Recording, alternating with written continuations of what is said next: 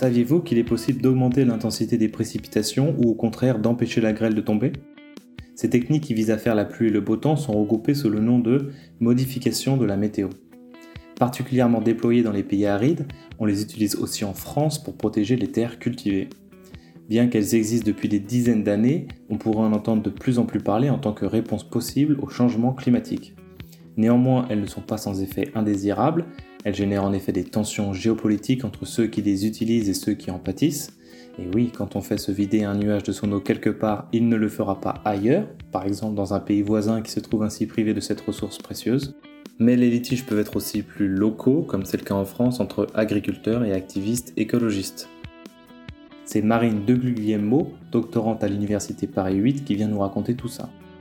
Vous écoutez Échange climatique épisode 22, modification de la météo, à quel prix Bonjour Marine. Bonjour. Est-ce que vous pouvez vous présenter s'il vous plaît? Oui, bien sûr. Donc, euh, je suis doctorante à l'Université Paris 8 et plus exactement au Centre d'études sur les médias, les technologies et l'internationalisation, donc le CEMTI. Et euh, je travaille depuis trois ans sur les techniques de modification de la météo. Donc, euh, plus exactement, je vais analyser les discours et les représentations médiatiques qui portent sur ces techniques en France donc euh, telles qu'elles vont être pratiquées, euh, on va le voir par des associations ou des entreprises françaises. Et euh, je publierai également au mois d'août un roman qu'on pourrait dire de prospective climatique aux éditions du, du qui s'appelle L'eau qui reste. et à qui sont destinées vos études, vos travaux? Euh, ben, prioritairement sont, sont des, des, études doctorales, hein, donc le but c'est surtout euh, d'avoir un enjeu de recherche et de voir mhm. euh, donc dans une dynamique de science de la communication comment est-ce qu'on peut euh, parler de sujets aussi sensibles que la modification de la météo et comment est-ce mhm. qu'on peut légitimer ce type de pratique. Donc l'idée c'est vraiment de voir dans, dans l'analyse discursive même quelle représentation euh, on va euh, mettre euh, mettre en branle pour légitimer légitimer une pratique qui peut être inconcevable aux yeux de, des populations. donc voilà, c'est une analyse qui porte à la fois sur le discours des acteurs eux-mêmes, sur le discours des médias et sur l'interprétation, la perception publique de, de ces problèmes. D'accord. Donc si je peux essayer de résumer trivialement, en gros, c'est comment vont vendre les euh, différents acteurs euh, de l'ensemencement de nuages, comment ça va être euh, repris dans les médias, comment montrer un petit peu les, les points positifs d'une technologie potentiellement dangereuse. Exactement, et c'est même pas vraiment comment montrer ces points positifs, mais l'idée c'est que les acteurs eux-mêmes euh, sont convaincus de faire le bien. Et c'est ça l'idée principale, c'est que derrière toute activité scientifique ou toute activité technique, il y a des principes moraux, euh, des principes technoscientifiques. Et donc euh, l'idée c'est d'aller voir quelles sont ces pratiques qui guident l'éthique des scientifiques et des techniciens qui mettent en œuvre la modification de la météo en France. Pourquoi vous avez choisi l'ensemencement des nuages spécifiquement, sachant que dans la géo-ingénierie regroupe plusieurs plusieurs techniques peut-être euh, un peu plus euh, médiatiques par exemple comme le management de, de rayons solaires mhm. euh, je dirais que mon ma motivation principale c'était euh, d'étudier la société française et de voilà d'avoir de pouvoir faire mes terrains en France je voulais vraiment toucher à des mhm. champs de la société qui me sont familiers parce que voilà toucher vraiment une société qui est la mienne et l'ensemencement de nuages en France est directement lié euh, à plein de problématiques euh, agricoles, notamment à la perte de rendement agricole euh, lorsqu'il y a des chutes de grêle très intenses. donc l'idée c'était vraiment de toucher aussi à cette société agricole française et à voir les enjeux moraux qui se posent véritablement dans, dans ce cadre-là, puisqu'il y a un dilemme moral. Est-ce que je préfère effectivement laisser les agriculteurs pâtir de chutes de grêle qui sont vraiment ravageuses pour les cultures et qui euh, ne sont généralement euh, que très peu couvertes euh, par les par les assurances ou est-ce que je fais le choix d'utiliser des produits qui peut-être dans 10, 20, 30 ans vont se révéler nocifs mais en en partant du principe que ça va peut-être aider des centaines de milliers d'agriculteurs à boucler leur fin de mois et puis aussi à nourrir la, société française. Hmm. D'accord, donc je comprends. C'est parce qu'en fait c'est la technique de géo-ingénierie qu'on fait ici en France, et c'est pas forcément le cas des, des autres techniques. Exactement, oui. oui, oui. Après, bon, il y a, y, a, y a, des discussions sur euh, sur le terme de géo-ingénierie. Euh, certaines personnes considèrent que la géo-ingénierie euh, va spécifiquement euh, comprendre la géo-ingénierie du climat, et donc euh, on, a, on a tendance parfois à mettre la modification de la météo dans une case à part, à dire que voilà, ça relève simplement de la modification de la météo, tandis que la géo-ingénierie va plutôt relever de la modification du climat. Donc ces, ces classifications ont tendance à beaucoup bouger. Euh, c'est aussi très intéressant discursivement euh, à, à, observer. Euh, mais voilà, moi dans ma thèse, je n'utilise pas par exemple le terme de géo-ingénierie parce que ce n'est pas un terme qui est utilisé par mes acteurs. Peut-être que justement c'est dans leur, leur, intérêt de ne pas euh, comment dire mettre en lien ce qu'ils pratiquent de manière routinière euh, à des terminologies euh, beaucoup plus euh, controversées dans le cadre de la lutte contre le réchauffement climatique. Hmm. Justement, sur ce point précisément, c'est super intéressant. Donc, quel est leur intérêt à, ne pas appeler ça de l'ingénierie? Euh, je pense que euh, la géo-ingénierie, ça, ça, reste quand même très très controversé. C'est une proposition euh, extrêmement technophile, euh, qui est le plus souvent avancé par euh, par des, des, des, groupes qui ont de forts intérêts pétroliers, de forts intérêts à ce que on maintienne un statu quo sur la manière dont on gère le, problème climatique, puisque l'idée c'est que euh, on va apporter une réponse euh, technologique et non sociétale à ce problème. On ne va pas chercher à changer en profondeur euh, nos modèles économiques et sociaux, mais on va en quelque sorte chercher à réparer par la technologie ce qu'on a cassé par l'économie et par la société. Donc, euh, il est dans l'intérêt euh, des personnes qui pratiquent la modification de la météo de manière très routinière et d'une manière qui est euh, quand même maîtrisée sur le plan technique et limitée sur le plan des impacts et puis tout simplement géographiquement parce que ce sont des techniques qui sont très locales. Donc il est dans l'intérêt de ne pas, de ne surtout pas se laisser happer par une catégorie qui relève un peu de la science-fiction, qui fait peur à de nombreuses personnes et euh, le plus souvent euh, aux personnes qui ont une sensibilité euh, écologique.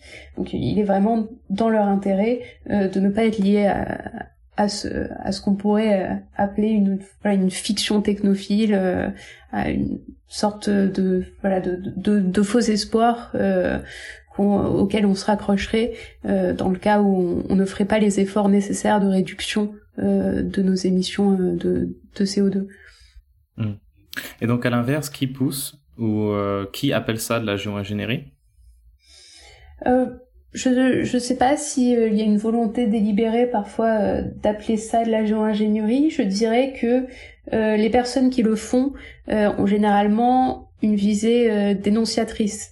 Euh, les, les, personnes qui vont euh, vraiment s'engager contre la modification de la météo, qui vont euh, dénoncer ces pratiques, qui vont dire attention c'est scandaleux, on fait ça dans tel tel endroit du monde et a fortiori quand on découvre qu'on le fait en France, voilà ça, ça peut vraiment provoquer des, des, réactions un peu enflammées, mais voilà ces personnes qui vont plutôt vouloir pointer du doigt et euh, appeler à une réglementation, appeler à ce que euh, l'État euh, euh prenne prenne ces, ces, pratiques en charge et mettre des réglementations claires sur ces usages, voire, euh, enfin, certaines personnes appellent quasiment un moratoire sur ces pratiques. Ces personnes ont tout intérêt à utiliser le terme de géo-ingénierie justement pour faire peur et euh, pour montrer que euh, on est face à euh, des technologies plutôt qui relèvent de l'ubris, qui vont relever voilà, d'un dérèglement climatique général, de par par des humains qui qui s'octroieraient des droits sur la nature qu'ils n'ont pas. Donc c'est majoritairement des chercheurs militants, des ONG.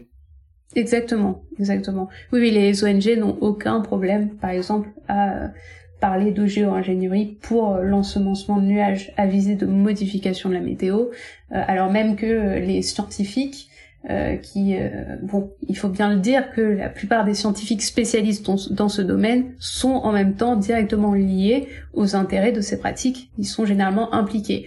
Mais euh, disons que dans leur rigueur scientifique et leur volonté de bien cloisonner les pratiques structurellement et fonctionnellement, ils ne parlent jamais de géo-ingénierie pour, pour, ce genre de technique très locale et très maîtrisée. D'accord. Bon alors, euh, c'était une intro, ben, je trouvais très intéressante et c'était important de mettre un petit peu les, points sur les i et, et d'analyser un petit peu les différents termes. Euh, mais euh, il faudrait pas non plus oublier de, de, de, de, préciser un petit peu pour les auditeurs ce que c'est l'ensemencement des, des nuages. C'est euh, cloud seeding en, mhm. en, anglais. Donc en gros, ça revient à modifier la, la météo. Exactement. Alors, euh, on va chercher à réguler les précipitations des nuages, c'est-à-dire à augmenter les chutes de pluie ou à diminuer les chutes de grêle.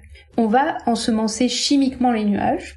Euh, donc on va diffuser deux types de solutions, euh, soit de l'iodure d'argent, soit des sels hygroscopiques qui vont donc augmenter le nombre de noyaux glaçogènes ou de noyaux hygroscopiques dans le nuage. Euh, bon, l'idée, très rapidement, c'est de réduire euh, donc les chutes de grêle ou d'augmenter les chutes de pluie euh, en portant euh, dans les nuages ces produits avec des vecteurs qui peuvent être divers ou variés et variés. Ça peut être jeté par un avion au-dessus des nuages, ça peut être diffusé dans l'air à partir d'un générateur au sol, ou bien encore ça peut être porté jusque dans le nuage avec un ballon d'hélium. Donc voilà, c'est très c'est très diversifié. Il faut savoir aussi que de nouvelles techniques d'ensemencement sont en train d'être développées. Euh, notamment euh, l'ensemencement par drone météo, donc euh, qui qui sont développés par exemple aux Émirats Arabes Unis. Et donc il va s'agir de stimuler la production de gouttelettes dans le nuage par le biais de décharges électriques. Ok. Donc une multitude de techniques, mais on l'utilise selon les pays de manière complètement différente. Et en France, par exemple, donc comme vous disiez, c'est pour prévenir prévenir les chutes de grêle. Euh, et ça, voilà, c'est quelque chose qu'on sait pas forcément. Donc c'est les agriculteurs, c'est ça, mais euh, qui, qui, qui, font ça pour, euh, pour sauver un petit peu les, ce qui peuvent sauver des récoltes. Euh, quel, quel, degré d'implémentation on a du mal à se rendre compte? Oui, effectivement. Euh, vous, vous le disiez très bien, les principaux acteurs qui sont intéressés euh, par ces techniques sont bien sûr les agriculteurs, puisque ce sont les premiers à être exposés aux dommages des orages à grêle. Mais euh, ça mhm. peut aussi être d'autres types d'acteurs, hein, comme par exemple les concessionnaires automobiles, euh, qui n'ont pas forcément envie de, la, de, de, voir la grêle tomber sur leur parking.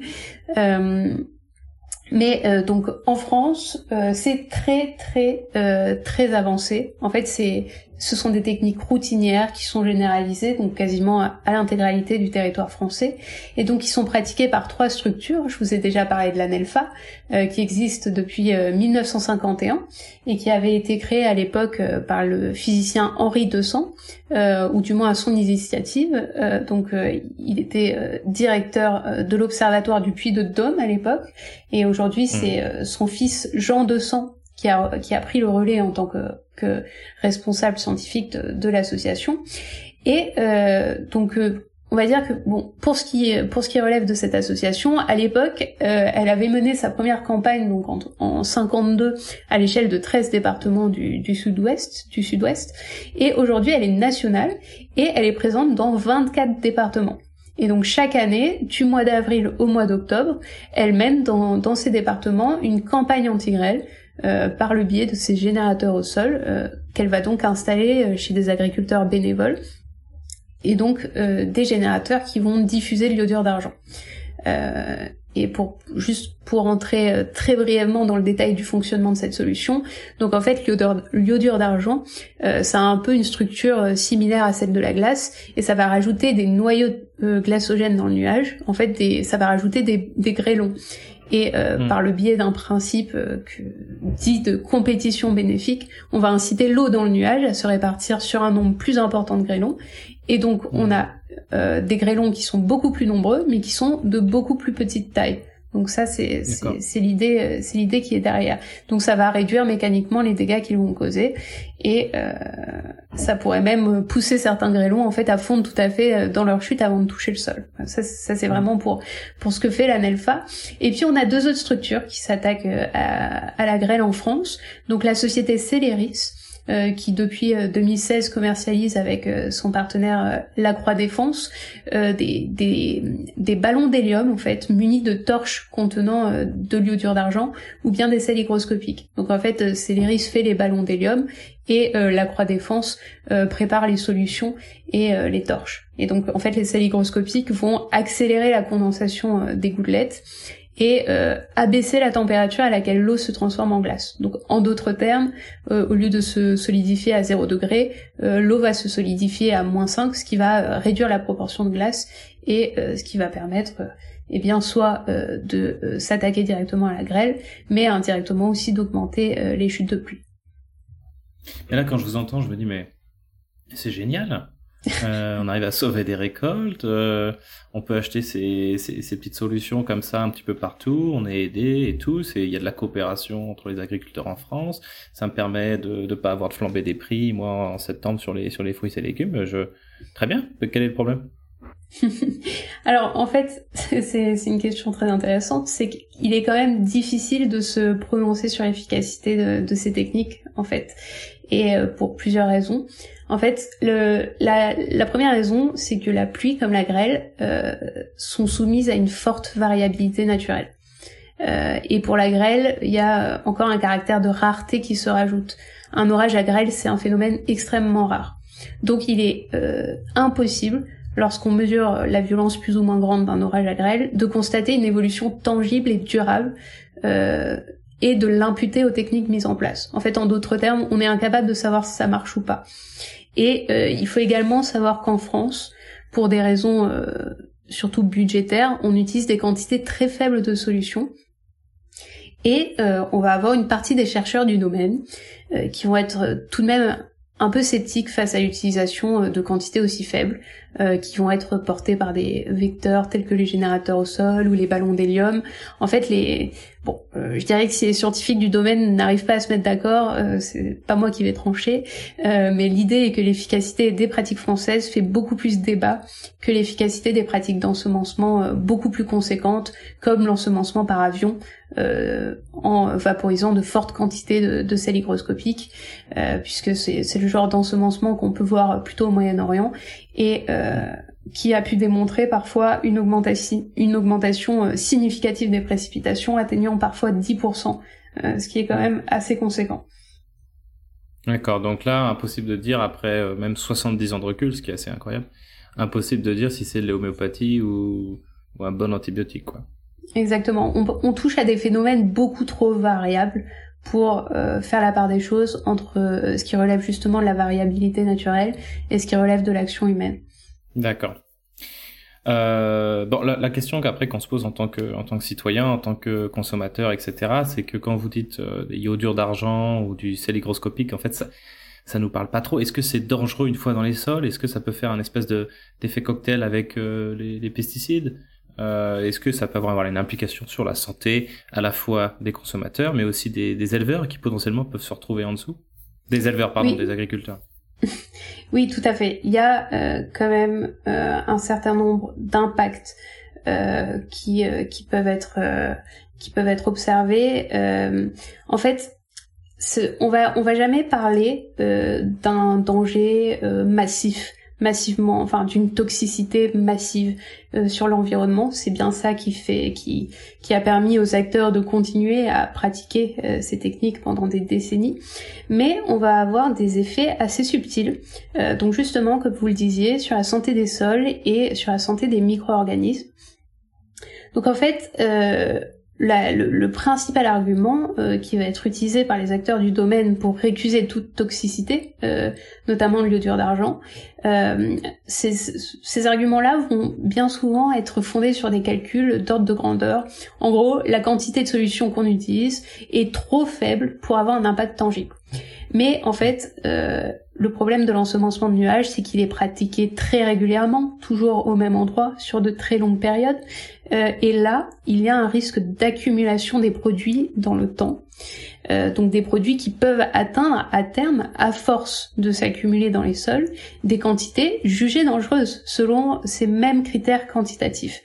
Et euh, en fait, ces acteurs de la modification de la météo, ils ont, ils vont euh, s'appuyer sur des études qui ont été menées dans les années 70, 80, 90, et très peu sur des études des années 2000, alors que en vérité les savoirs et les pratiques en écotoxicologie, ils ont beaucoup évolué et ils ne vont plus euh, se fonder sur euh, ces seules approches quantitatives. Et par exemple, on va voir en 2016 un article publié qui observe euh, une, une, diminution de la viabilité des bactéries dans les sols après exposition à l'iodure d'argent. Et cette étude, elle va souligner également qu'un effet cumulatif dans le temps pourrait affecter les biotes terrestres et aquatiques. Et euh, d'ailleurs, euh, on, a également euh, vu apparaître une étude sur l'augmentation du taux d'iodure d'argent dans l'estuaire de la Gironde. Et cette étude mettait directement en lien cette augmentation du taux d'iodure d'argent avec bon, plein de facteurs différents, mais parmi ces facteurs, il y avait les pratiques d'ensemencement de nuages. Donc il faut garder en tête que euh, l'ensemencement de nuages aujourd'hui augmente la concentration d'iodure d'argent dans les sols et dans les eaux en France. Ça, c'est un fait. Euh, après, euh, les, les, effets se, voilà, sont cumulatifs, ça va prendre des décennies et des décennies et continuer à s'accumuler, euh, mais il y aura des effets et ce sont euh, des produits qui se retrouvent tout de même dans les chaînes alimentaires, donc dans euh, les sols, dans les eaux, dans les poissons, voilà, ça, on les retrouve ensuite. Est-ce que du coup, il y a l'ANSES ou d'autres organismes français qui veillent? Parce que en fait, le problème avec cette, technique, c'est qu'elle a l'impression qu'elle passe tellement sous le radar euh, médiatique. Ça veut dire que tout le monde, euh, tout le monde a entendu parler de pesticides, tout le monde a entendu parler du, glyphosate, des, maladies euh, qui, peuvent qui peuvent en découler, mais personne n'a entendu parler de ça. Du coup, il n'y a pas la sentinelle, je dirais citoyenne, pour demander des comptes à l'État sur ces pratiques. Non, non, il n'y a rien du tout. Il y a eu pendant quelque temps des euh, comment dire des limites quantitatives, mais encore une fois, euh, bon, déjà ces limites ne sont plus en vigueur et encore une fois, comme je vous le disais, ben, on connaît justement toutes les limites des limites quantitatives, c'est-à-dire que ça ne voilà, si on venait à mettre en place une réglementation quantitative pour le dur d'argent, euh, on ne réglerait pas le problème de l'accumulation des produits dans le temps.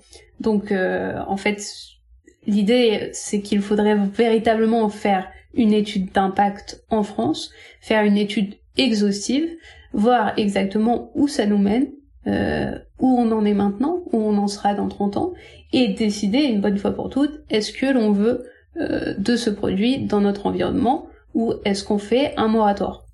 Il n'y aura pas de demi-mesure, il n'y aura pas de euh, restriction quantitative. Il faut faire la part des choses, euh, voir si le produit est dangereux ou pas et dans quelle mesure, euh, et décider de, la mise en place d'un moratoire ou d'une substitution. Hein. Il y a plein d'agriculteurs qui se disent que au lieu d'utiliser l'iodure d'argent, ils vont plutôt favoriser l'utilisation de sel parce que il y a voilà, il y a, moins de toxicité, en tout cas à certains égards pour l'environnement, mais après ça ramène euh, d'autres problèmes, hein, puisque le, sel, ça reste un facteur très limitant pour la croissance des plantes, euh, qui, euh, en cas de forte exposition, finissent même par en mourir. Et il y a aussi de forts impacts négatifs sur la santé des sols, donc ils deviennent de moins en moins perméables, la biodiversité des micro-organismes dans les sols est également fortement appauvrie. Mais voilà, l'idée, ce serait enfin de mettre ces questions sur la table et de se dire, est-ce qu'on ensemence les nuages? Si oui, comment on ensemence? Avec quels produits? Et quels produits il faudrait écarter en fait de nos pratiques? Hmm. Et puis éventuellement trouver des alternatives euh, plus efficaces et moins, moins dangereuses s'il en existe, au moins chercher, quoi. Un peu comme pour les pesticides, on cherche des Exactement. Après, euh, voilà, pour l'instant, les alternatives, en tout cas en matière d'efficacité, euh, en matière d'efficacité, on voit bien que les pratiques les plus efficaces sont celles qui se pratiquent par avion. Euh, Est-ce qu'on a forcément envie de, de, de cette pratique alternative? Je je sais pas. Hmm. Euh, euh, donc voilà, ça c'était pour pour la France. Euh, ce qui m'aura quand même le plus étonné, je pense que c'est de savoir que n'importe quel concessionnaire peut jouer un petit peu aux apprentis sorciers, etc., pour protéger ou pas d'ailleurs les voitures de, de, son parc, ça, ça c'est assez étonnant. quand même, on joue avec des biens communs quand même. donc voilà. Donc, mais, mais, mais à l'étranger, c'est utilisé aussi de manière complètement différente. Par exemple, aux États-Unis, c'est utilisé comme vous dites une arme de guerre. Euh, et euh, à des voilà des fins militaires. Euh, il y a eu un, rapport de l'US Air Force euh, qui fixe comme objectif la maîtrise absolue de la météo à des fins militaires à l'horizon 2025. Est-ce que vous pouvez nous expliquer un petit peu dans, dans quel but? Est-ce que c'est tout simplement réaliste? Oui, alors quand même arme de guerre euh, entre les mains des, des États-Unis, je pense que l'exemple le plus intéressant et le plus important, ce sera tout de même l'opération Popeye, euh, qui s'est déroulée euh, dans le cadre de la guerre du Vietnam euh, entre mars 67 et juillet 72. Ça c'est vraiment extrêmement intéressant en fait, ce, enfin extrêmement important surtout dans l'histoire de, la modification de la météo, puisque donc les, les États-Unis ont utilisé l'ensemencement de nuages afin de prolonger la saison des moussons, de la mousson, et euh, en particulier euh, d'enliser certains certaines zones, certaines euh, zones en fait, certains sentiers qui étaient empruntés pour appuyer les efforts de guerre dans le cadre de la guérilla. et durant cette période donc de la guerre du Vietnam, plus de 2000 missions de dispersion d'iodure d'argent ont été mises en œuvre par les États-Unis. Et mmh. ce moment-là, c'est un moment charnière puisque la révélation de cette opération, euh, en 71 je crois, a véritablement indigné euh, l'opinion euh, américaine et la communauté internationale. Et bien l'URSS en a profité puisque en 74 ils ont proposé une convention internationale qui prohiberait toute manipulation du temps à des fins militaires. Donc ça, c'était surtout euh, un petit coup de pied euh, à destination euh, des États-Unis. Et il a tout de même abouti à la convention ENMOD, donc la convention sur l'interdiction d'utiliser des techniques de modification de l'environnement à des fins militaires ou toute autre fin hostile. Donc c'est un traité international qui interdit l'utilisation des techniques de météo, de modification de la météo, mais qui interdit toute utilisation prolongée ou répétée de ces techniques. Euh, c'est-à-dire que une opération euh, ponctuelle de modification de la météo, dans le cadre d'une opération militaire, peut être tolérée. Donc ça, c'est déjà la première faille de, cette convention. Et euh, le, deuxième point, c'est que ça reste des technologies qui sont difficilement traçables, ce qui fait que ce qui, mène effectivement les États-Unis à poursuivre leurs recherches dans ce domaine.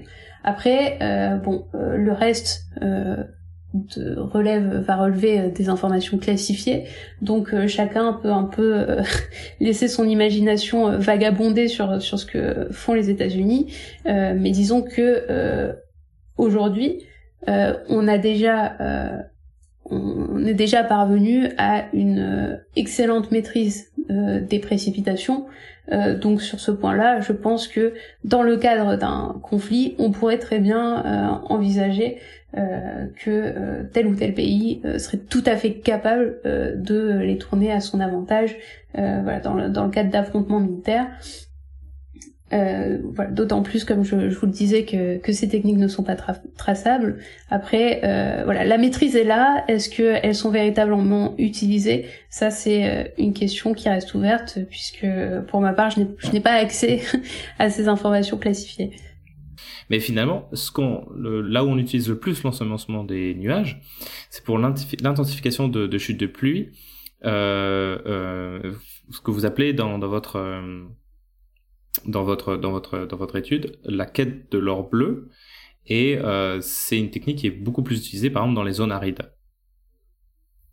Exactement, oui. Alors pour euh, ce qui relève de l'intensification des chutes de pluie, euh, il y a vraiment beaucoup, beaucoup de pays qui le font. Euh, je pourrais même pas vous faire la liste si je le voulais, mais on va dire que les principaux utilisateurs donc sont les États-Unis, la Chine, l'Inde, la Russie, Israël, l'Arabie Saoudite, les Émirats Arabes Unis, le Sultanat d'Oman aussi, l'Iran, et puis un point qui est assez décisif pour la France, qui qui était jusqu'il y a très peu de temps euh, fortement engagé dans la région, euh, les pays du Sahel, donc euh, notamment mm. le Burkina Faso.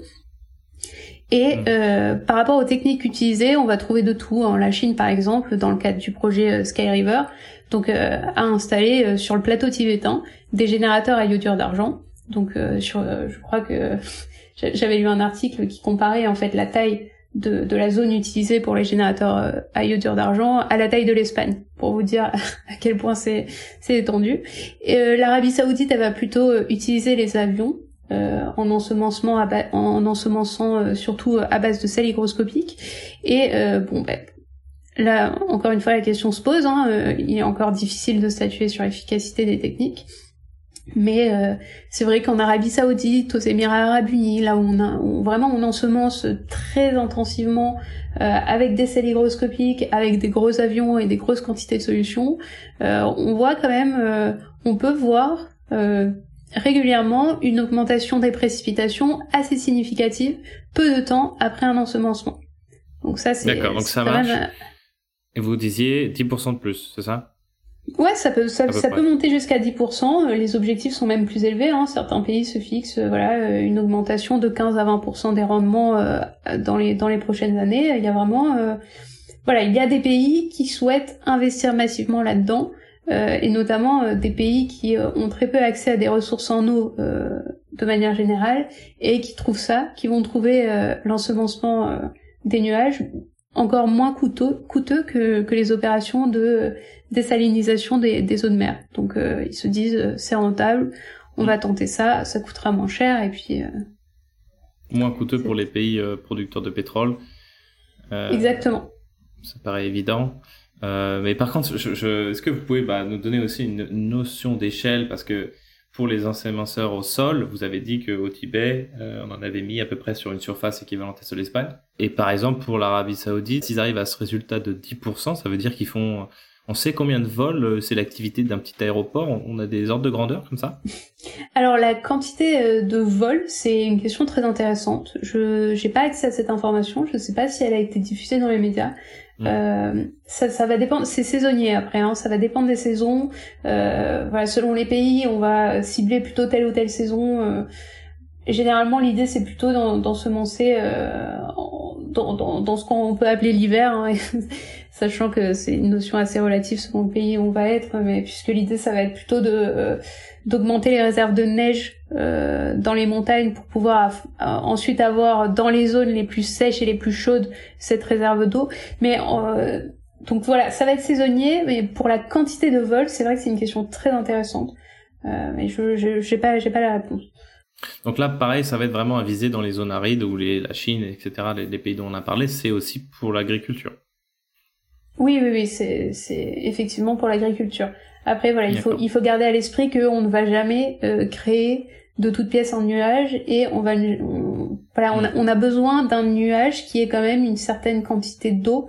Euh, on ne peut pas faire pleuvoir à partir de rien. Donc des régions tout à fait arides où il n'y a pas un seul nuage dans, dans le ciel, euh, on peut rien faire. C'est ça qui montre également les limites d'un potentiel impact atmosphérique. On n'est pas en train de, de, créer des nuages, on est en train de forcer un nuage déjà existant à, euh, à, à, faire tomber l'eau qu'il contient déjà en lui-même. Donc euh, voilà, mm. ça reste assez simple et euh, assez limité comme, comme mm. technique. Donc il y a un petit peu ce, ce, ce, conflit parce que si on fait pleuvoir un nuage sous la surface de, de son territoire, euh, potentiellement c'est un nuage qui n'irait pas s'éclater euh, dans, le pays voisin comme euh, il l'aurait fait si on avait laissé le cours naturel des choses se, produire. Donc là où je veux en venir, c'est qu'il y avait un article, c'était sur le premier numéro d'Epsilon, qui racontait que la Chine, via les, les ensemenceurs, faisait pleuvoir des nuages avant qu'ils traversent la frontière indienne, et donc en gros qui volait finalement cette eau, cette or bleu à, son voisin. Oui, alors euh, oui, ça c'est très intéressant. Euh, il y a effectivement eu ce, problème-là entre la, Chine et l'Inde, et euh, on peut trouver un autre exemple qui est également assez assez édifiant. je ne sais pas si vous aviez vu en, en 2018, euh, lors d'une période de sécheresse importante, un général iranien avait accusé euh, Israël de voler les pluies de l'Iran. Je sais pas si vous aviez vu ça. Et puis, euh, bah, d'ailleurs, oui. Et d'ailleurs, l'Iran avait déjà accusé en 2014 les États occidentaux et notamment les États-Unis de vider les nuages. Euh, du coup, il y a une production de tensions euh, entre les États autour de l'accès à l'eau et euh, ces tensions sont bien sûr ravivées par les périodes de sécheresse, ce qui est assez assez inquiétant étant donné que, que ces périodes seront amenées à se multiplier durant, durant les prochaines décennies. Mais bon, on prend voilà des, tensions qui sont, faut, faut le préciser, quand mm. même d'autant plus vives dans les zones frontalières. Hein. C'est vraiment le, premier endroit où ça va se créer, ça va être dans, dans les frontières. Et donc bien sûr, on va aller prendre des exemples au Moyen-Orient, euh, dans des voilà, mm. dans, des endroits qui sont des, des, des, régions qui manquent particulièrement d'eau. Mais en Europe, par exemple, on, on, pourrait imaginer un scénario euh, de conflit également. Hein. Les, les, périodes de sécheresse arrivent aussi. Euh, il faut pas oublier qu'elles vont devenir de plus en plus vives. Et à cet égard, j'aime bien, j'aime bien prendre l'exemple du sud de la France, puisque euh, bon, le GIEC nous l'a rappelé encore il y a quelques semaines. le sud de la France va cruellement manquer d'eau cet été. Et euh, d'ailleurs, euh, on parle, il me semble qu'on parle d'une pénurie de 35 000 mètres cubes d'eau. Donc ce qui est quand même euh, énorme. Et dans ce contexte, sachant qu'on a en France des acteurs spécialistes de l'ensemencement de nuages, et d'ailleurs on en a dans le sud de la France, hein, Céléris est, basé à Marseille, donc la Provence-Alpes-Côte d'Azur pourrait mandater ces structures pour faire pleuvoir dans le sud. C'est possible, c'est un scénario qui est tout à fait tangible. Et là, une fois le projet mis en place, indépendamment de son efficacité, euh, la tension avec le pays frontalier, donc là en l'occurrence l'Italie, qui souffrira bien sûr lui aussi de sécheresse, est possible. Et c'est un scénario tout à fait plausible, plausible et c'est pour ça que il faut aussi réfléchir à ces techniques d'ensemencement de nuages, pas seulement pour se dire ah ouais qu'est-ce qu'ils font au Moyen-Orient, c'est complètement c'est de la science-fiction, mais pour se dire que fait-on nous aujourd'hui en France? Que fait-on en Europe? Et comment est-ce que à l'échelle européenne, on va pouvoir se coordonner et coopérer autour de ces techniques si on souhaite les retenir? L'idée, ce n'est pas euh, que euh, les pays frontaliers se battent et euh, se jettent les uns sur les autres parce qu'ils se volent les nuages. Le but, c'est est-ce qu'on met en place une stratégie de modification de la météo? Et si oui, comment on le fait à l'échelle européenne de manière coopérative pour ne pas euh, s'accuser mutuellement de euh, se dérober de l'eau? Hmm. Surtout qu'en fait, euh, vérifier le bien fondé des accusations, ben, comme vous l'avez dit, c'est un peu impossible parce que c'est difficilement testlable, ce genre d'activité. Euh, et en fait, ça pourrait être, euh, on pourrait imaginer que ça crée un conflit parce que quelqu'un s'est fait voler un nuage, mais on pourrait aussi imaginer que ça crée un conflit parce que euh, quelqu'un veut créer un casus belli de toute pièce et donc il va dire, bah lui il va voler mes nuages, je vais l'envahir. Et ce sera pas la première fois qu'on aura vu des, des, je sais pas des, des, des, des, des fausses bonnes raisons d'attaquer un pays parce que soi-disant il aurait fait ci ou il aurait ceci sur son territoire, comme des, des arbres de destruction massive par exemple et, euh, et, ensuite euh, justifier devant euh, devant devant le, public international son invasion ou son attaque ou choses comme ça. Exactement, exactement. Et c'est pour ça qu'il est très important que autour de ces techniques, on établisse véritablement des équilibres à l'échelle régionale et qu'on fasse de la coopération. Et ça, ça se voit très bien, par exemple, euh, au Sahel, par exemple, avec euh, le SILS, donc le, le comité permanent inter-État de lutte contre la sécheresse dans le Sahel. Ce comité organise à l'échelle régionale la modification de la météo. Et ça, c'est très intéressant. Et euh, si effectivement ce genre de techniques doivent être euh, retenues, euh, bon, je, voilà, je, je vais pas euh, revenir sur le bien fondé de ces techniques, mais si elles doivent l'être, pour éviter tout conflit, il faudra se coordonner, il faudra coopérer à l'échelle régionale et surtout pas s'enfermer dans des dynamiques euh, très individualistes et nationales de euh, d'appropriation de l'eau qui se trouverait dans les nuages au détriment des voisins. Hmm. Et je dis ça là, ça, vient de me venir à l'esprit, mais un petit peu de la même manière dont on gère des bassins versants, on les gère de manière trans euh, transnational hein, si s'il y a un bassin qui, s'il y a une source qui prend sa, source dans un pays étranger ben on va collaborer avec ce pays étranger pour euh, ensuite euh, pouvoir assurer une eau saine etc tout le long de la chaîne hein, tout le long du bassin versant jusqu'à jusqu'à la mer. Est-ce qu'on pourrait pas aussi un petit peu séparer des, des, des territoires par je sais pas moi les couloirs de nuages par exemple? c'est des, couloirs de nuages, c'est-à-dire Euh... J'ai dit une grosse connerie. Euh, non, en gros, je pense que d'un point de vue de la météo, euh, il y a quand même des, euh, ah, il y a du vent qui qui, qui va d'est en ouest à cet endroit-là, et le vent souffle un petit peu toujours du du, du même endroit. Hein. Si je prends la région parisienne, euh, je sais que le vent, euh, il, passe, il va souvent d'ouest en est. Oui. Hein oui. Euh, Est-ce que par exemple, ça pourrait être un couloir de nuages Ou en gros, ce serait toujours serait... les mêmes problématiques. Vous voyez, ce serait toujours le même pays qui volerait le nuage à, à, à, l'autre, à son voisin, et pas l'inverse, parce que le vent va pas dans ce sens-là, oui. Je suis, euh, c'est, c'est hyper intéressant comme remarque, d'autant plus que je pense que les pays, avant de s'accuser mutuellement, ils regardent ça de très près. ils, ils, regardent de très près d'où est venu le nuage euh, hmm. par image radar, et ils ne, ne manquent pas euh, de faire remarquer euh, au pays par lequel le nuage est, pré est passé précédemment que euh, tout est de sa faute. Ça, je pense que ce serait un facteur euh, vraiment euh, producteur de, de conflits si on, on venait à, à généraliser ce, ce, type de, de, de réflexion, de, de, pensée, en fait, effectivement, euh, découper le, le, territoire mondial par couleur de nuages pour identifier ceux qui vident les nuages afin de, de, les mm. laisser aux autres. Euh, donc parmi les enjeux politiques, donc euh, géopolitiques même, vous venez de, on vient d'en parler, mais il y a aussi, il y en a aussi, pardon, il y en a aussi un autre, c'est que euh, ces matières premières pour faire pleuvoir euh, les nuages, donc les iodures d'argent et les sels hygroscopiques, en fait sont produits souvent en endroit puis utilisés dans un autre, ce qui crée finalement une dépendance entre un producteur et un et un importateur.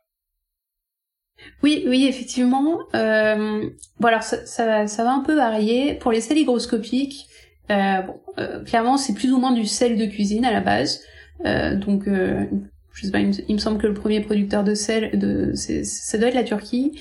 Mais euh, bon, l'idée, c'est que je, je, je pense pas qu'on soit en forte pénurie de sel pour l'instant. Donc, la dépendance n'est pas, je pense, cruciale. Euh, et après, euh, bah, plutôt, enfin, je dirais, euh, la question du, du bilan écologique euh, doit être réfléchie aussi euh, et devra être prise en compte dans les prochaines décennies aussi, puisque ce, voilà, ce bilan va dépendre du, du, pays de provenance, des besoins en énergie nécessaires à la production, au transport du sel, enfin voilà, du choix des mm. sources énergétiques. voilà, je pense que la question de la dépendance stratégique doit être aujourd'hui étudiée par le prisme aussi de, de, de du bilan euh, du bilan écologique. Mais pour euh, pour l'iodure d'argent peut-être je pense que l'iodure d'argent c'est plus ça va être plus critique. Parce que euh, c'est une solution qui est fabriquée à partir d'argent en grenaille. Donc l'argent qui est quand même plus exposé à de potentielles pénuries et dont également les impacts environnementaux sont assez conséquents puisqu'ils peuvent être apportés à ceux de, l'exploitation minière. Donc mmh. effectivement, euh, pour l'approvisionnement en argent, euh, ça peut ça peut être critique, mais euh, je, enfin, je, pense pas que non plus ce soit une dépendance qui puisse porter préjudice. vu vu le vu encore une fois les quantités d'iodure d'argent qui sont utilisées, ça ça, ça reste assez. Je, je, pense que ça restera assez stable. Mais euh, bon, encore une fois, euh, sur ce sur ce plan-là, c'est surtout la question du prix euh, qui va qui va jouer parce que c'est une solution extrêmement chère. Je pense que ça mm. coûte beaucoup plus cher que les solutions à base de sel hygroscopique. Donc tous les pays n'ont pas forcément les moyens financiers de se procurer cette solution. Mm. Et est-ce que ça peut créer une, une dépendance euh, d'ordre technique? Par exemple, euh, un pays qui maîtriserait mieux la, la, technologie, un autre qui le maîtriserait moins bien, mais qui en aurait beaucoup besoin. On a parlé du, du Sahel, on a parlé du, du Moyen-Orient. Euh, est-ce que si ces pays ne maîtrisent pas leur propre technique, elles peuvent se retrouver un petit peu euh, soumis aux autres? Oui, bien sûr. Oui. Oui, il y a une forme d'ascendant technique qui est vraiment pas négligeable et donc qui est euh, indissociable de cette dépendance financière euh, dont je vous parlais. Et bien sûr, c'est la plupart du temps les pays en développement qui sont en même temps les pays les plus exposés à ce genre de d'intempéries, enfin disons plutôt de problèmes météorologiques, donc de sécheresse euh, et de manque de précipitations. Et donc ces pays en développement dépendent directement des pays euh, bah, qui sont le plus souvent développés, qui ont les moyens budgétaires et technologiques de développer ce genre de projet. Et euh, il y a aussi quelque chose qui relève plutôt euh, du contrôle de certaines composantes de l'environnement. Euh, il serait faux de dire euh, qu'en faisant de l'ensemencement de nuages au Sahel, par exemple, les entreprises américaines, puisque c'est une entreprise américaine qui euh, aide les pays du Sahel, il serait faux de dire que ces entreprises contrôlent directement la, pays, la, la, météo des pays concernés. Ça, c'est un peu, voilà, ça reste de la fiction, mais l'appui, euh, le conseil technique et scientifique euh, concernant quelle solution utiliser, quel vecteur utiliser, à quelle fréquence ensemencer, dans quelle localisation, euh, tout ça, ce sont des paramètres qui se décident collectivement lors du lancement de ce type de projet. Et donc le pays receveur dépend des connaissances, des décisions, des opinions du pays émetteur de l'appui technologique c'est une forme de dépendance plus fine, plus subtile qui doit être prise en compte. D'autant plus que là, on est sur des techniques qui ne sont pas isolées. On est sur des techniques qui touchent directement à des secteurs euh, économiques parfois essentiels. Et dans les pays du Sahel, par exemple, euh, l'agriculture, c'est euh, quelque chose de fondamental. C'est la base, le socle de l'économie de ces pays. Donc, mmh. que la gestion de cette agriculture est que l'approvisionnement en eau de euh, ces cultures puisse, de quelque mesure que ce soit, euh, dépendre euh, d'une entreprise américaine, c'est une forme de dépendance. C'est une mm. dépendance subtile, mais effectivement, il faut l'avoir à l'esprit. Mm. Et puis aujourd'hui, il faut garder en tête quand même, là on parle de, de ça en 2022, mais on Évidemment, si on écoute les rapports du GIEC, vous l'avez dit pour le, le, pourtour méditerranéen, mais ce sera pareil évidemment dans les régions encore plus arides.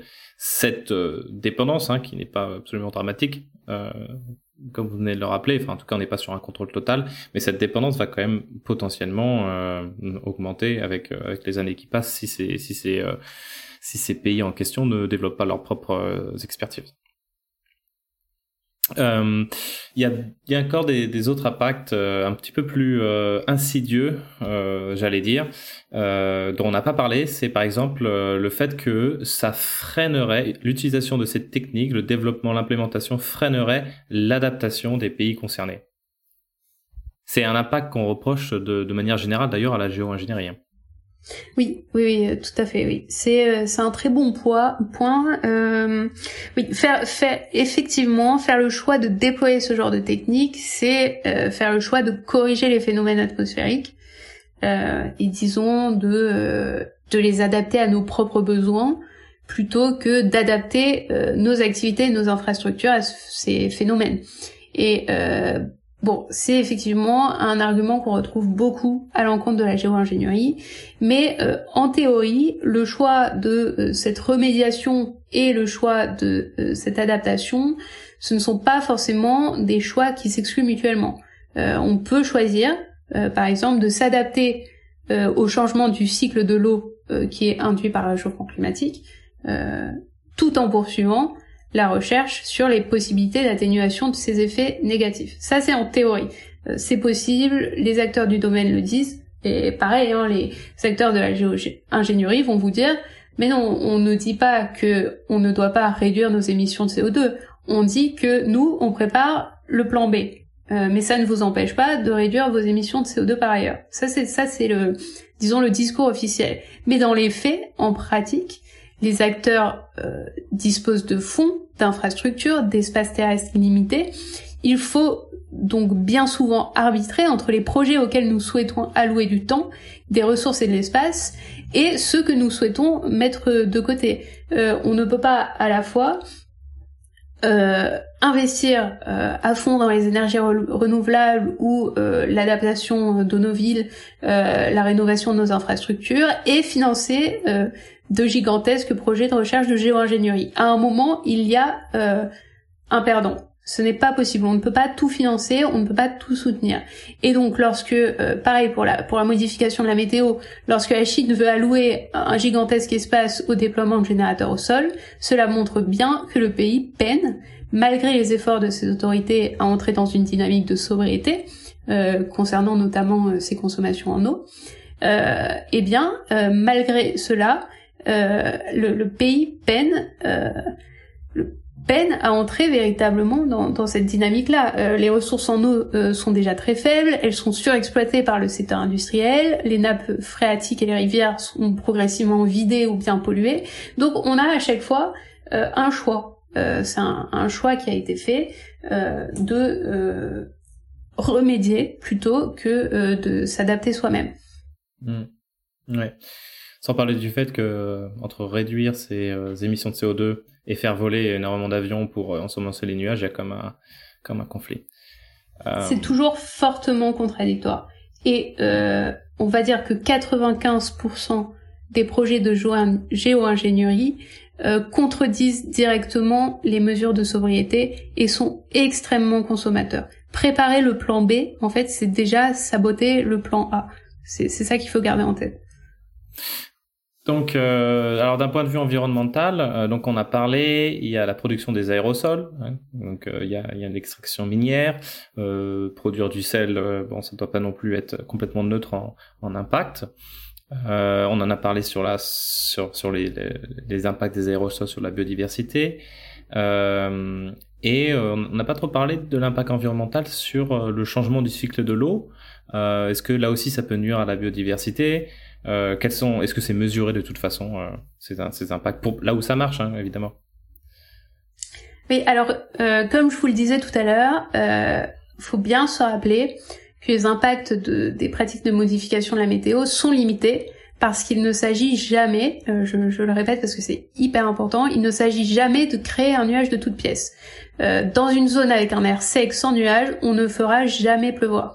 Il s'agit simplement d'augmenter et d'accélérer la condensation des gouttelettes dans le nuage, ou bien encore de faire tomber l'eau sous forme liquide euh, quand naturellement l'eau serait tombée sous forme de glace. Et donc ça va représenter, euh, quand on est fort, quand on a bien ensemencé, une augmentation du rendement en moyenne de 10%. Mais effectivement, même si les impacts sont limités, il, ça reste quand même une forme de détournement du cycle de l'eau. Et sur ce point, les avis sont mitigés, euh, notamment au regard du dérèglement du cycle de l'eau qu'on observe déjà à cause du réchauffement climatique. climatique En fait, certains spécialistes vont affirmer qu'on rajoute un facteur de règlement supplémentaire, de dérèglement supplémentaire, euh, dans en fait l'océan de facteurs qui dérèglent déjà actuellement le rythme et la répartition des précipitations. Donc ils vont nous dire, on est déjà euh, assez euh, déréglé comme ça, on va pas en plus rajouter un facteur. Et d'autres spécialistes, bien au contraire, vont affirmer que c'est spécifiquement la solution pour réguler des précipitations devenues irrégulières à cause du réchauffement climatique, notamment dans les zones qui souffrent de plus en plus régulièrement des périodes de sécheresse ponctuelles euh, bien dans ce cas-là, on peut arguer que pour préserver les écosystèmes locaux, il est important de prendre la main sur ces précipitations qui ont été complètement déréglées par le réchauffement climatique. Donc, euh, bien sûr, les personnes qui arguent en ce sens sont généralement impliquées dans le déploiement de, ces techniques, hein, c'est toujours le cas. Mais ce qu'il faut garder en tête, c'est qu'on a pour l'instant euh, pas les moyens de répondre avec certitude et précision à cette question-là. Euh, tout simplement parce que les études d'impact n'ont pas été menées. On ne peut pas quantifier l'impact de la modification de la météo sur le cycle de l'eau.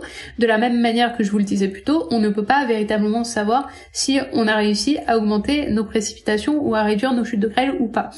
Euh, voilà, ça va être vraiment des questions, euh, voilà, des, des, opinions scientifiques qui vont s'affronter et surtout des questions d'intérêt puisque généralement euh, sont les personnes qui sont les plus attachées aux intérêts de leur région euh, qui vont vouloir dire mais attendez euh, nous avons de moins en moins d'eau à cause du réchauffement climatique on peut pas laisser ça arriver on veut préserver notre région on veut qu'elle reste habitable on veut de l'eau. Et donc on va faire pleuvoir donc voilà, il y a plein de façons différentes d'aborder ce problème.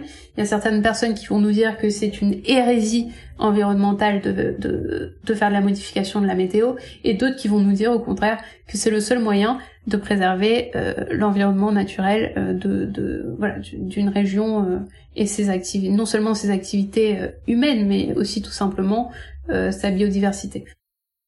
Ok. Euh, donc euh, un impact euh, relativement difficile à évaluer, mais on pense assez limité par rapport au changement climatique ou même à la déviation des, cours d'eau que l'humain fait depuis des siècles et des siècles. Est-ce que vous voulez nous parler de, de, ça c'était un, là, on vient, on vient de, on vient de faire cette conversation sur un papier que vous avez publié il y a, il y a, il y a un certain temps. Est-ce que vous voulez nous parler d'aujourd'hui de votre actualité? Est-ce que vous travaillez toujours sur ces, sur ces sujets-là? Oui, tout à fait, puisque, euh, comme je vous le disais, je suis en troisième année de thèse. Je poursuis ma thèse sur ce sujet. En fait, là, je suis surtout en phase de rédaction. Euh, L'idée, euh, aujourd'hui, c'est surtout d'axer mon travail sur euh, l'axe discursif, en fait, tout simplement, comment on parle de ça, comment les acteurs parlent de ça. Donc, je vous en ai un peu parlé, euh, comment, comment, disons, les acteurs qui pratiquent euh, ces techniques vont légitimer leur action. Euh, l'argument premier étant il faut sauver l'agriculture française euh, et il faut réguler la nature quand elle ne rend pas justice à notre agriculture. il faut, disons, préserver l'économie de notre pays. Et depuis les années 2000, ce qui est très intéressant, c'est que dans ces discours-là, on va apparaître l'argument, on voit apparaître l'argument climatique. De plus en plus, depuis les années 2000, on va nous dire euh, la sécheresse et les orages à grêle sont de plus en plus présents à cause du réchauffement climatique. Donc il est de notre devoir d'intensifier nos efforts de recherche euh, dans le domaine de la modification de la météo pour pouvoir justement pallier à ce dérèglement progressif euh, de la météo et à cet appauvrissement de nos ressources en eau. Et le deuxième axe que je suis en train d'étudier encore aujourd'hui, c'est celui de la perception médiatique. Euh, de, euh, ces pratiques. Et là, il est très intéressant de voir que elles, euh, comment dire, elles vont attirer deux types de traitements médiatiques. D'une part, on va avoir plutôt la presse régionale qui va publier des articles sur le sujet, mais des articles très en fait euh, attachés aux intérêts de la région et des agriculteurs, des articles qui vont dire eh bien voilà dans cette région voilà ce qu'on fait pour lutter contre la grêle et voilà ce que nous disent ces agriculteurs. Donc les agriculteurs sont généralement très contents de pouvoir dire euh, on a quelque chose qui protège nos cultures euh, et euh, qui sont qui enfin disons des dispositifs qui sont plus efficaces que les filets à grêle et qui nous permettent réellement de rentrer dans nos frais et de boucler les fins de mois sans avoir des pertes de rendement agricole monstrueuses. Donc ça c'est assez intéressant. Et puis de l'autre côté, le traitement de la presse nationale est un peu plus, euh, disons, un, peu plus froid, euh, avec euh, toujours effectivement des questions d'ordre éthique. Est-ce qu'on serait pas en train de déstabiliser l'équilibre atmosphérique général? Est-ce qu'on ne serait pas en train de faire de l'ubris? Avec euh, de temps à autre tout de même un papier euh, extrêmement bon je je dirais le mot extrêmement complotiste qui qui nous dit que voilà on, on serait véritablement en train de comment dire de dérégler tout à fait, euh, de, gâcher l'équilibre atmosphérique général, de, euh, de contrôler, de prendre le contrôle sur, euh, sur la nature en règle générale. Alors que voilà, on a disons ce genre d'extrapolation un peu idéologique, un univers très lié à la science-fiction, je dirais, qui sont assez intéressants à, à étudier et qui sont directement euh, en lien avec euh, bien des théories complotistes du type euh, des chemtrails. Je, je, pense que vous en avez entendu parler. Ouais. Donc des, des, théories qui qui, qui, postulent en fait que toutes les traînées de condensation qu'on voit dans le ciel, c'est-à-dire les traînées qui suivent les avions, en, du, du, moins une très grande partie d'entre elles, sont chargées de produits chimiques, donc à la fois pour bon euh, les plus euh, les, théories les plus légères d'entre elles diraient que c'est simplement pour augmenter le rendement agricole. Et puis les plus dures euh, parlent de commencent à parler de dépopulation d'empoisonnement d'une partie de la population pour pour ah pour pour rendre la vie des plus puissants un peu plus simple ou bien voilà pour disons pallier aux, problèmes d'alimentation et de démographie. Mais qui dit ça? Les, les, les réseaux qu'on alors en fait je j'ai pas pas envie forcément de de pointer du doigt certains types de médias mais disons que on a parfois en fait des, théories euh, complotistes très fortes qu'on peut trouver euh, sur internet beaucoup euh, sur des forums dans des voilà des organisations environnementales mais très disons très radicalisées. Et il arrive de temps en temps qu'un article de la presse spécialisée des, des, articles plutôt voilà d'aspiration philosophique ou éthique morales euh, reprennent des arguments complotistes. Et ça, je trouve ça très intéressant comment sur ce sujet, euh, qui est assez mystique. On parle souvent, voilà, de faire la pluie et le beau temps, de jouer aux apprentis sorciers. Eh bien, bien souvent, euh, il y a une forme de flou et on ne sait plus trop comment faire la part des choses entre des théories qui sont fondées selon des arguments qu'on reconnaît et des arguments un peu plus voilà, des, des, théories un peu plus douteuses qu'on appelle complotistes, mais bon ça encore une fois c'est voilà c'est un jugement de valeur euh, qui, euh, qui, qui, qui a sa part de responsabilité aussi. Mais voilà il y a, y a cette zone de flou et euh, on trouve vraiment de tout sur le sujet. et ce qui est mm. d'autant plus intéressant, c'est de remarquer que à la fois on trouve de tout sur le sujet, voilà vraiment tout le monde dit tout et n'importe quoi, et en même temps c'est un sujet très peu connu du grand public. Donc peut-être que euh, c'est justement parce qu'il a aussi peu de visibilité que euh, la porte est ouverte à euh, autant de théories un peu farfelues et hmm. conspirationnistes. Ça c'est la c'est l'hypothèse optimiste, mais pour le voilà pour le Covid c'était plutôt médiatique et ça n'a pas empêché d'avoir aussi beaucoup de, de thèses Exactement. complotistes. Donc ça peut, on est à la croisée des chemins, ça peut prendre un petit peu. Euh, n'importe lequel. En tout cas, c'est quelque chose qui, va ne, qui, qui, ne va pas améliorer les relations entre écolos et agriculteurs qui sont déjà bien tendues. Euh, c'est sûr. Mais il y a eu des cas, hein, il y a eu des cas. Euh, je me quand je, voilà, je me suis entretenue avec les, avec les acteurs de, de, ce secteur. Il y a eu quand même pas mal de cas où des ONG écologistes, donc encore une fois radicalisés, euh, se sont euh, voilà sont allés dégrader le matériel des agriculteurs, donc leurs générateurs, ou euh, sont allés euh, voilà euh, faire preuve d'une certaine forme de violence verbale ou physique pour les hmm. dissuader d'utiliser leur, leur générateur. Il y a beaucoup de problèmes de voisinage aussi entre les agriculteurs eux-mêmes qui ne sont pas d'accord sur la réponse à apporter au problème de la sécheresse ou des chutes de grêle.